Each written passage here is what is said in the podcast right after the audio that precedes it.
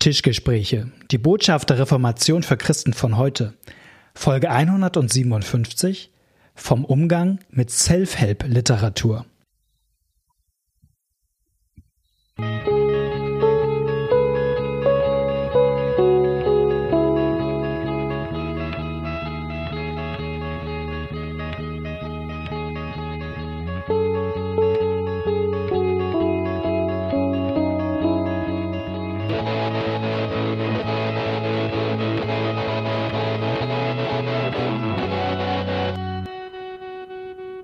Herzlich willkommen zu einer neuen Folge von den Tischgesprächen. Mein Name ist Malte Detje, mir gegenüber sitzt Knut Nippe und wir sitzen schon ein bisschen länger zusammen ja. und man sagt so in einem Sprichwort nach müde kommt blöd, wir albern und lachen schon voneinander hin. Ich hoffe, man äh, wird es unserem Gespräch nicht anmerken. Denn wir, wir haben ein ernstes Thema. Ein ernstes Thema, wie immer. Ja. Kann man nicht anders sagen. Wir haben es mal genannt, Umgang mit sogenannter Self-Help-Literatur. Wie gehen wir eigentlich als Christen damit um? Da gibt es ja viel, richtig viel. Und ähm, Anlass dafür, dass wir dieses Thema heute mal gewählt haben, war eine E-Mail, die uns erreicht hat. Ich dachte, ich lese die einfach mal vor. Das ist ein guter Gedanke. Da schreibt die Person, Zitat, ich habe in der letzten Zeit viel mit einem Freund diskutiert, der mit Religion gar nichts am Hut hat. Dafür aber eine Zeit lang sehr intensiv auf Sinnsuche in der sogenannten Persönlichkeitsentwicklung, modernen Spiritualität, Spiritualität oder, wie ich es kritisch formulieren würde, Esoterik-Bubble unterwegs war. Im Kern geht es mir dabei darum, dass es mir als aktiver und engagierter evangelisch-lutherischer Christ so wichtig ist, eine klare Grenze zu esoterischem Geschwurbel zu ziehen. Mein Problem damit ist im Kern erstens, die Grenze zwischen Glauben und Wissenschaft wird in unredlicher Weise verwischt. Zweitens, hinter den meisten der dort präsentierten Konzepten, Konzepte stecken äußerst toxische Ideen. Stichworte enorme Ich-Bezogenheit, krasses Leistungsdenken, also wenn du nur richtig an dich beziehungsweise etwas glaubst oder positiv denkst, dann wird das auch gut oder gesund.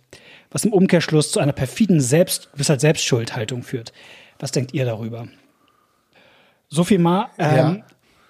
Also wir betreten heute ein weites Feld. Genau, das ich finde eigentlich tatsächlich, dass in der Frage schon zwei Bereiche drin sind ja. und wir gehen heute nur auf das eine ein. Also dieses mit dem Esoterischen ist nämlich nochmal ein extra weites genau. Feld. Genau, extra weites Feld. Also wir, vielleicht ist Self-Help wäre sogar der falsche Begriff, aber so alles, was so Selbsthilfe, Ratgeber, Literatur, Selbstoptimierung. Selbstoptimierung ist, darüber reden wir heute und es ist halt deshalb ein weites Feld und das ist, glaube ich, auch wichtig, das vorweg einmal zu sagen, dass wir hier nicht alles über einen Kamm scheren und sagen, das ist jetzt alles schlecht oder ist alles gut, weil da die Übergänge in diesem ganzen Bereich so fließend sind. Mhm. Also zwischen man kann tolle Dinge lernen, äh, die auch wissenschaftlich untermauert sind. Und es gibt manches, das ist mehr Küchenpsychologie und auch vieles dazwischen. Und, und manchmal gibt es halt auch wirklich esoterische Einschübe. Also wenn man sozusagen sich überlegt, wie kann ich besser mit meiner Zeit umgehen, wie kann ich mehr Sinn in mein Leben kriegen, wie kann ich zielorientierter Sachen machen, wenn man da so Bücher ins Bücherregal guckt, in der Buchhandlung oder Podcasts sich anguckt, es ist ein riesiges, weites Feld. Genau, und manchmal ist es auch nicht nur eine Frage des Inhalts, also dass man mich fragt, ja, dieses Buch, ist das jetzt gut oder schlecht, sondern tatsächlich auch des Umgangs damit. Was meinst du damit? Das Umgangs, ist eine Frage des Umgangs damit? Ähm, was, was ich versuche mit, mit irgendwelchen Selbsthilfekonzepten zu erreichen, also welchen Stellenwert okay. die bei mir haben und welche Erwartung ich daran knüpfe, so. Mhm. Ja. Also denn was, was mich nervt, mache. was mhm. mich nervt, äh, also oder ich fange mal ganz persönlich an. Ja. Also mich nervt, dass im christlichen Bereich ganz viel in diesem Selbst, eigentlich in diesem Selbsthilfemodus funktioniert. Mhm. Also jedes zweite Buch im christlichen Verlag sind irgendwelche Selbsthilfebücher. Ganz viele Predigten, auf die ich stoße im ja. Internet, sind äh, fünf Schritte, wie du besser betest oder mehr betest oder mhm. effektiver betest. Und da denke ich, ey, da, da, da, hier stimmt doch was nicht. Vor allem so. geht es oft nicht nur ums Gebet. Also was ich noch geistig wäre, sondern fünf Schritte, wie du besser mit deinen Finanzen umgehst ja. oder oder genau, es, es gibt christliche Bücher, äh, wie ich mich besser äh, biblischer ernähre und so weiter. Und dann denke ich, mh, ist das äh, das, worum die Bibel. Und äh, tatsächlich, genau, und tatsächlich höre ich aber auch manchmal solche Optimierungspodcasts, mhm. die mich nicht so nerven, obwohl sie überhaupt nicht christlich sind. Aber genau, darüber werden wir reden, ähm, welche äh, Chancen und Gefahren wir da erleben. Und ich sage vielleicht zu Beginn auch noch mal was Persönliches von mir, ja. weil ich jetzt an dieser Folge auch viel kritischer sagen werde, sozusagen, ja, oder, oder äh, wie gesagt, nicht Sachen mit im Bausch und Bogen verdammen, aber schon auch kritisches und ein bisschen was einfach von meiner Geschichte, damit man es versteht. Also gefühlt äh, habe ich da sehr viel Berührungspunkte in meinem Leben zu gehabt. Also ich finde so dieses ganze sich selbst optimieren und das war so noch in meiner Schulzeit ein Riesenthema. Also ich weiß, wir waren der erste Jahrgang, wir hatten Wirtschaft, Politik als ja. Leistungskurs und wir hatten ganze Unternehmensberatungen, die bei uns an die Schule kamen und uns gearbeitet haben. So, also dieses ganze Thema, das Leben durchökonomisieren und dann ja. auch alles perfekt zu machen. Und ich habe sogar noch ein bisschen in meiner Doktorarbeit hatte ich das Thema Leitung, wo das ganze Selbstleitungsthema und Selbstmanagement ich so in dieser ganzen, ich sag mal, Bubble relativ so drin war und also und ich auch viel dafür von gelernt habe und für mich auch so mhm. übernommen habe. Also ich glaube, Leute, die von mich so von außen gucken, würden immer noch sagen, ich bin relativ performanceorientiert in vielen Dingen. Also deswegen, wenn ich jetzt so viel Kritisches sage, muss man das vielleicht auch als Hintergrund mhm. fairerweise wissen. Also ist vielleicht anders, wenn jemand irgendwie gar nicht schafft, sich selbst zu organisieren. Dann wird man vielleicht eher sagen, hier liest doch mal vielleicht doch dieses Buch, es wird dir nicht schaden. Mhm. So, ähm, genau. Wollte ich nur mal so als Disclaimer vorweg schicken. Ähm, ich habe eben gesagt, ich, ich würde äh, bei manches kritisch sehen. Mein Bild wäre grundsätzlich zu sagen, dieses ganze Land von Self-Management, dieses ganze Land kann man als Christ in großer Freiheit betreten. Ja.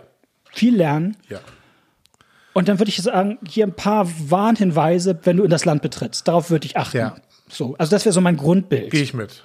So, und das ist nochmal ein Unterschied, weil ich glaube, es gibt auch in manchen christlichen Kreisen so, ähm, dass man sagt, das ist nur Bibel. So, und das ist weltlich. So, also gibt's ja auch. Ja. Also ich weiß noch, ich habe mal einen, einen Typen mit einem lustigen kleinen YouTube-Kanal gesehen, der sagte, Philosophie geht ja nicht. Paulus warnt ja im Kolosserbrief vor Philosophie.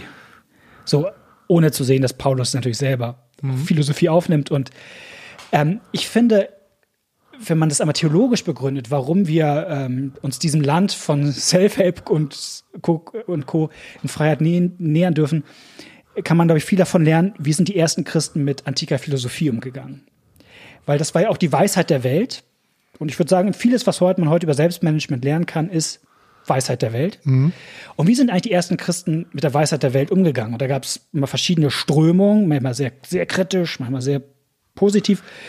Und ich fand der es so ein bisschen in Anführungsstrichen geeint hat in der, in der Antike, war am Ende jemand wie Augustin. Und der hat dafür, fand ich, ein sehr ein starkes biblisches Bild benutzt, das ich ganz hilfreich finde. Er sagt, als die Kinder Gottes aus äh, Ägypten ausgezogen sind in der Exodus-Geschichte, da verlassen sie das Land, aber sie nehmen das Gold mit. Es gibt so diese Nebennotiz, dass ja, Gold und Schmuck genau. mitgenommen wird. Und er sagt, das ist das Bild, wie wir mit der Weisheit der Welt umgehen. Wir verlassen dieses Land, wir gehen in eine neue Heimat, aber wir nehmen das Gold mit. Nicht, auch nicht alles, aber das Gold. Und mit so einer kritischen Prüfung ne, äh, äh, benutzen wir auch antike Philosophie. Und ähm, mit dem Bild würde ich vielleicht auch mir mich der Weisheit der Welt nähern. Genau, prüft alles und das Gute behalten. Ne? Es, es, gab auch ja Leute, die es anders gesagt haben. Ja. Ich will nur, also Tertullian, glaube ich, hat yep. gesagt, was hat äh, Athen zu tun mit Jerusalem. Also Jerusal Nichts. Jerusalem als äh, Symbol für Gottes Stadt und äh, Gottes Volk und Athen für die Heiden, für ja. die Heiden.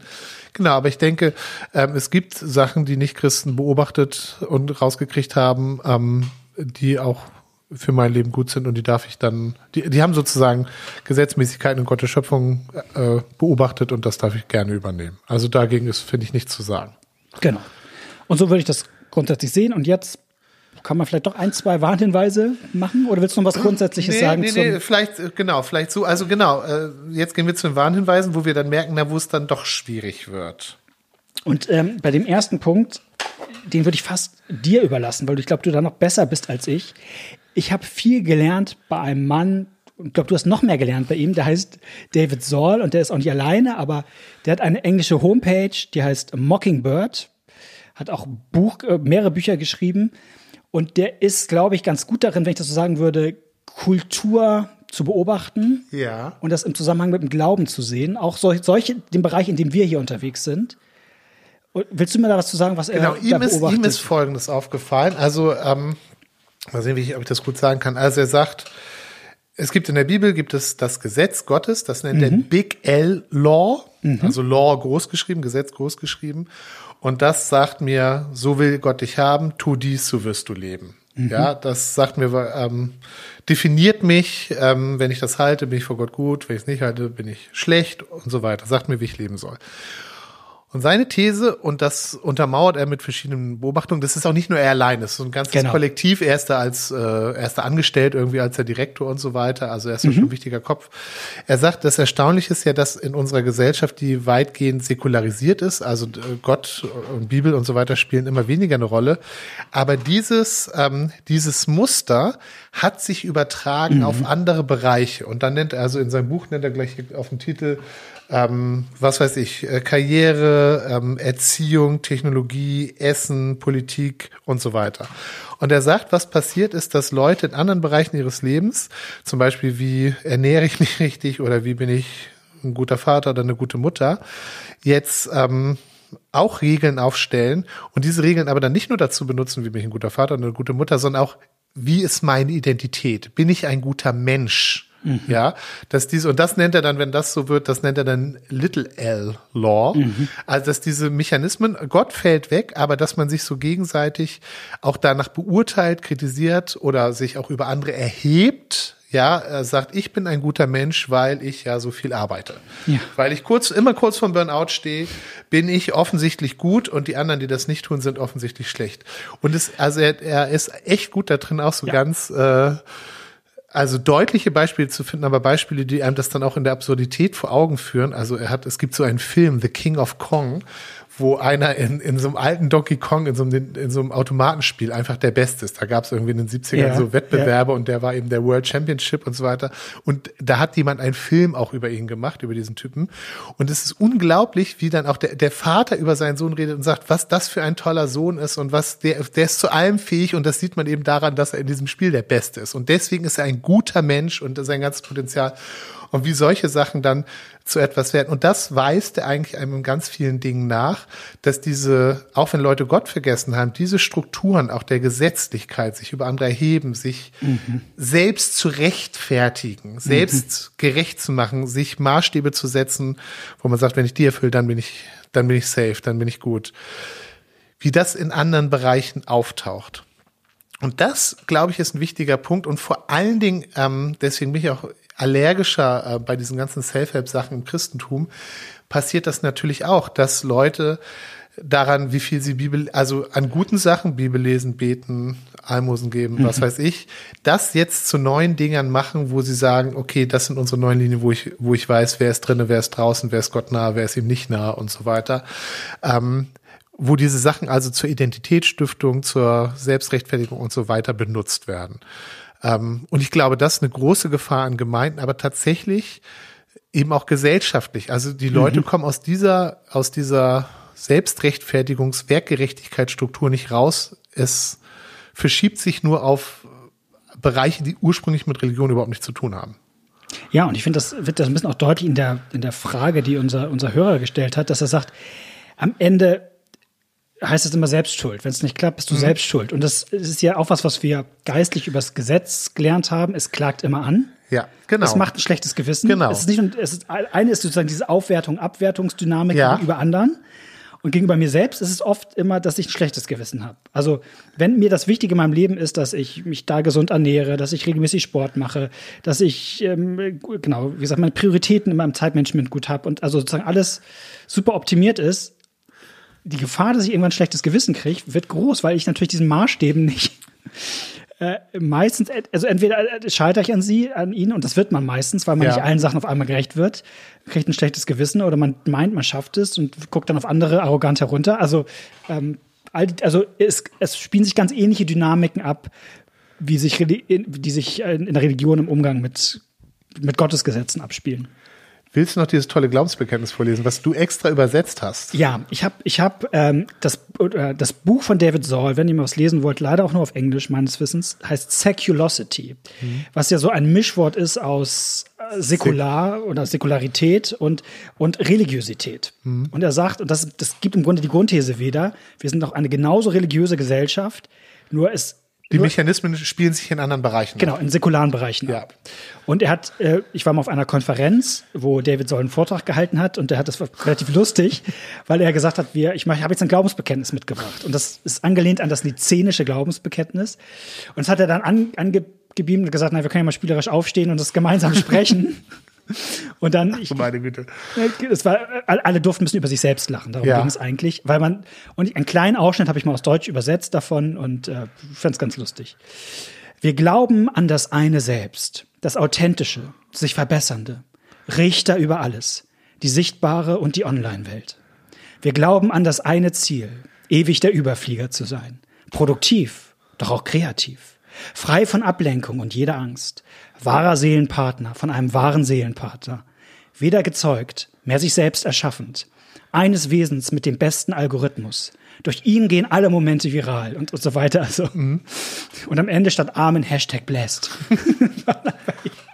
Naja, und das, das ist ja nicht nur albern, sondern wenn man sich anguckt, was sind eigentlich die, wie funktioniert eigentlich ganz viel in unserer Gesellschaft, dann kriegt man doch mit, dass, und wie gesagt, auch in den Predigten, ich, ja. ich beurteile Predigten ja unter anderem danach, ähm, wer ist der Held der Predigt? Ja.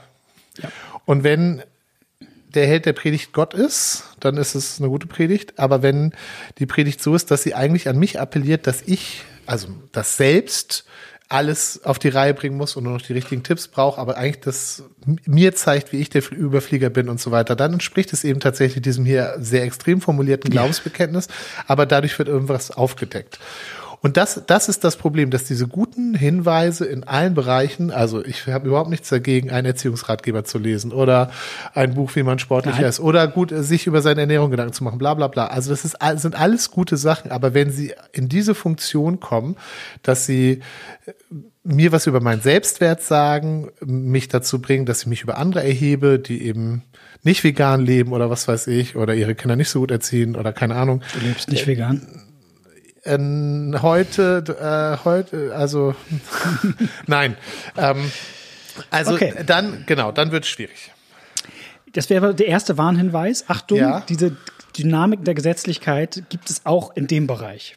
Und, und sie werden zuschlagen. Sie werden, also genau, ja. das ist, aber das liegt nicht an den Dingen an sich. Von mir das selbst. liegt an den Dingen an sich, sondern es liegt daran, wie unser Herz eine Götzenfabrik genau. ist und alle möglichen Dinge zu Gottes Ersatz, Ersatz macht, macht es auch alle möglichen Dinge zum Ersatz für Gottes Gebot. Wenn ich abends vom Schlafen gehen schlechte Laune habe, weil ich sozusagen meine eigenen Selbstansprüche an meine Selbstoptimierung, ich habe nicht genug Sport gemacht, ich habe mich ich habe das Projekt nicht geschafft, dann merke ich, mhm. was was am Ende das Fundament meines Lebens dann ist. Und das ist offensichtlich gerade dann nicht Jesus, sondern ja. was anderes. Erster Warnhinweis.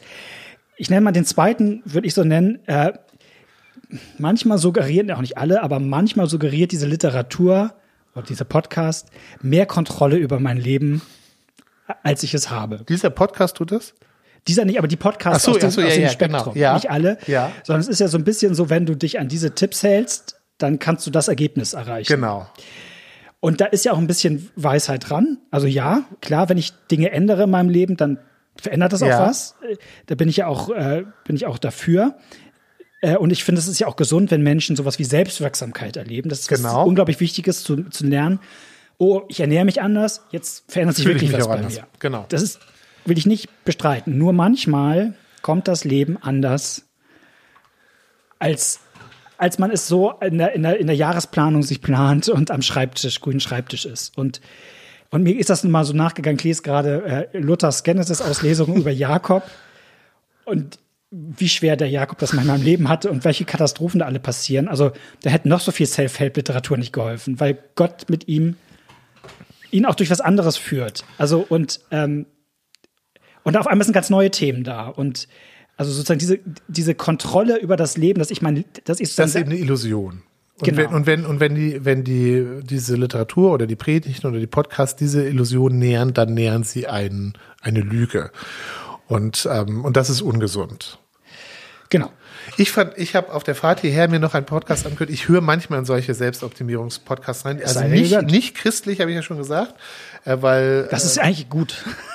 Ja, sagen wir ähm, und die, die, die, zwei, die ich manchmal höre, sind ähm, von der Zeit, äh, geht da noch was, okay. heißt der, und von Spiegel besser leben, nee, smarter leben, glaube ich. Okay. So, und ähm, heute habe ich mir so einen Rückblicks-Podcast angehört, ähm, nach einer Staffel von Geht dann noch was, wo die beiden sich unterhalten, welche Folgen haben ihnen gut getan oder welche nicht, was fanden sie am besten und so weiter.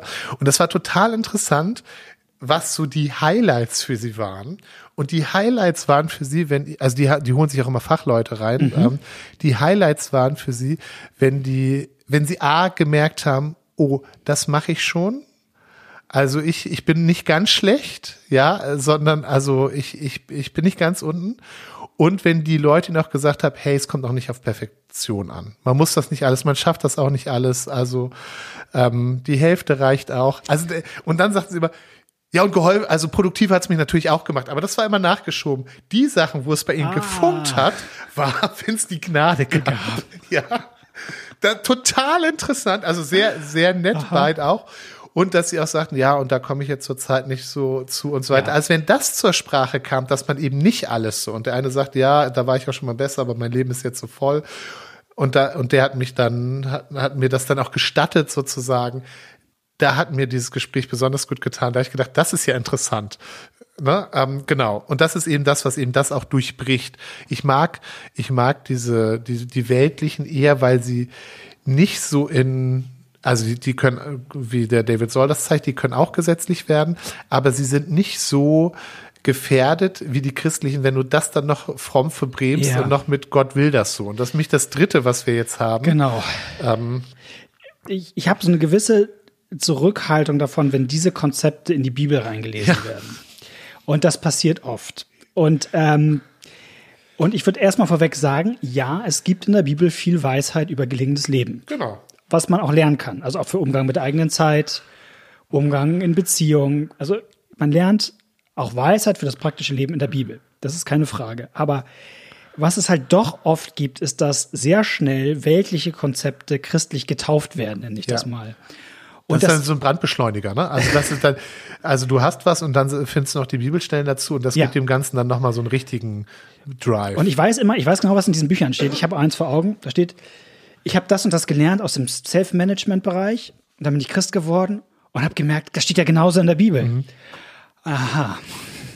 So, und da ist, das ist mir schon ein Warnsignal, weil, weil man kann schon auch viel in die Bibel reinlesen. Ich, ähm, ich habe das mal so ein bisschen, ich kann euch mal ein Beispiel machen.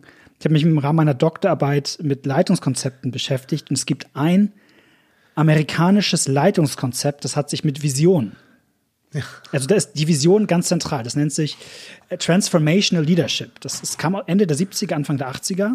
Und so die große Idee ist, dass du quasi, ich kürze das grob ab, dass eine Vision ganz wichtig ist für Leitung, dass du quasi mit allem aus deiner Organisation ja. eine gemeinsame Vision hast. Ja. Und du konntest die Uhr nachstellen. Fünf Jahre später, nachdem dieses erste Buch erschienen ist, tauchten die christlichen Bücher auf, die sagten, warum Vision für Gemeinde ganz wichtig ist. Kirche mit Vision. Kirche mit Leben mit Vision. Und das wären gute Titel, die schreibe ich mal auf. Da könnte ich bestimmt nur die Beste Ja, und, es, und du, also du kannst genau nachweisen, wie sozusagen diese säkularen Konzepte mhm. in die Kirche reinkommen und dann auch Bibelstellen mitunter aus dem Kontext gerissen werden. Also irgendwie ohne das, ohne eine Vision vergehen die Leute, steht irgendwie aus den Sprüchen. Also ja. Es geht da gar nicht um. Ohne Vision geht ein Volk zugrunde. Konnte, ja, darum, also, ja. Oder, oder wie diese Josefs-Geschichte, der heißt, hat ein großer Visionär, weißt du? Ja, hat ja. Träume die von Träume am Anfang, genau. Das hat damit nichts, Richtig. nada zu tun, aber es wird so ausgelegt und ähm, und ich will ja gar nicht sagen, dass man eine Kirchengemeinde, dass es nicht Sinn machen kann, in bestimmten Zusammenhängen sich über eine Vision, über ein Bild, Zukunftsbild auszutauschen mit Menschen. Aber so zu tun, als wäre das ein biblisches Ding, ähm, äh, dass jeder eine persönliche Vision für sein Leben haben muss. Also, das ist ja nicht so, dass Paulus erstmal den, den Korinthern schreibt, jeder braucht jetzt mal eine persönliche Vision. also, ich finde das, aber bleib, bleib, bleib bei, ähm, bei Josef, weil das viel besser ist. Ja. Er hat diese Vision und er tut nichts, um dahin zu kommen. Ja, es gibt keine Handlung von Josef, wo Josef steht. Und dann dachte Josef an seine Vision und dachte in, in einer Entscheidungssituation, ja. in, in, einer schwierigen Entscheidungssituation, dass ihn seine Vision geleitet hat. Dafür soll ja eine Vision da sein. Und dann dachte er an seine Vision und die gab ihm äh, die Orientierung. Also alles, was passiert äh, und auch die tollen Dinge, die er entscheidet, haben nichts mit dieser Vision zu tun. Nee. Und es kann ja sagen, ich finde es viel ehrlicher zu sagen, wir haben hier eine Kirchengemeinde Und wir wissen aus der Organisationspsychologie, es ist total sinnvoll, wenn wir uns einig sind, wo wir hinwollen. Genau. Und dafür kann es sinnvoll sein, mal ein Zukunftsbild gemeinsam zu entwerfen. Man kann es auch Vision nennen oder wie auch immer. Und dann tun wir das, aber sozusagen ist immer gleich so stark geistig aufzuladen. Und da kommt nämlich genau der Effekt, den du, du hast, dann kommt noch mal extra Druck rein, weil es dann ja auch noch Gott gewollt ist. Ja, ich, ich nutze das jetzt nochmal, um, ich, ich habe da viel drüber nachgedacht, weil ähm, ich habe ja schon häufiger abgeledert gegen diese yeah. zehn Schritte äh, Bücher hier. oder äh, zehn Schritte, wie man äh, effektiver betet oder was in Büchern oder in, in Predigten und so weiter. Also welchen Stellenwert hat das eigentlich? Ich habe da neulich nochmal auch wieder auf der Mockingbird-Seite von dem Bruder von dem David Saul. Simeon. Ja, genau. Die haben mehrere, aber ich glaube, es war Simeon was der, gelesen über die. Er sagt, es ist, ja. Äh, welche, welche Theorie von Veränderung habe ich? Und das wird, ne, wird ähm, sich in der Predigt auch niederschlagen. Also ja. wie glaube ich eigentlich, dass Leute sich verändern? Und er sagt, es gibt die Theorie der, der Verhaltensänderung. Ich muss Leute einfach sagen, wie sie ihr Verhalten ändern. Aha. Und das und, und dann sagt er, wie sich das äußert. Oder er sagt, ich, oder ich habe die Theorie, dass Leute sich durch was anderes verändern. Zum Beispiel, dass man ihnen von Gottes Liebe erzählt. Und da würde ich sagen, das ist biblisch. Ich glaube, in, in das Kern der Gemeinde und in das Kern auch der, der Predigt gehört die Botschaft von dem, was Gott tut. Und ich glaube, dass das Leute verändert.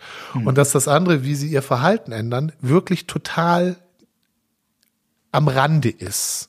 Und deswegen eine, eine Predigt darüber, was ich alles anders machen soll, ähm, da werde ich ganz kritisch. Ich habe tatsächlich mal einen Vortrag gehört auf einem christlichen Kongress, wo ein, der war allerdings aus nicht einer christlichen Kirche, sondern aus äh, war von den Mormonen, der ähm, so Methoden erzählt hat, wie man Leute manipulieren kann mhm. und hat das dann gesagt, sollen wir in den Gemeinden anwenden, um unsere Leute damit christlicher zu christlicherem Verhalten zu bringen. Wo ich gedacht habe, hä, was was geht denn hier? Aber so ein großer christlicher Kongress hier in Deutschland. Ähm, also ja, ich finde, man darf auch mal Leuten Tipps geben, wie sie Verhalten mhm. ändern. Aber das ist eine, oder man darf auch mal in der Predigt erzählen, wie Gott jemand verändert hat und dann auch einen Tipp weitergeben. Aber das ist ungefähr so, wie man in der Predigt auch mal ein Gedicht äh, vortragen kann. Ja. Und ich manchmal den Eindruck habe, es gibt inzwischen Predigten, die bestehen nur noch da drin, dass Gedichte vorgetragen werden. Und ich dann denke, hä, darum geht es doch nicht, sondern in der Predigt und auch in einem anderen muss Gott eigentlich Gott, Gott muss das Subjekt sein, weil das ist das, was Sachen verändert. Denn bei dem anderen unterschätzt man, welche, welche Grenzen und welche eben auch solche Verhaltens, äh, Verhaltensanweisungen bieten. Ich möchte noch mal ein persönliches Beispiel nennen. Als ich Christ wurde, so mit 17, ja, ähm, als ich entdeckt habe, dass Gott da ist, dass er sich für mich interessiert, da habe ich wahnsinnig viel missioniert und evangelisiert. Ich wollte das mhm. jedem erzählen, habe mir überlegt, wie ich das den Leuten erzähle. Wenn es nicht funktioniert hat, habe ich mir überlegt, was mache ich nächstes Mal anders und so weiter. Ich war da total on fire. Mhm. Und dann wurde ich auch mal gefragt, ob ich mal so Workshops darüber geben kann. Dann habe ich schon Workshops gegeben, so Freundschaftsevangelisationen, habe so Regeln aufgeschrieben. Dann habe ich angefangen, Theologie zu studieren.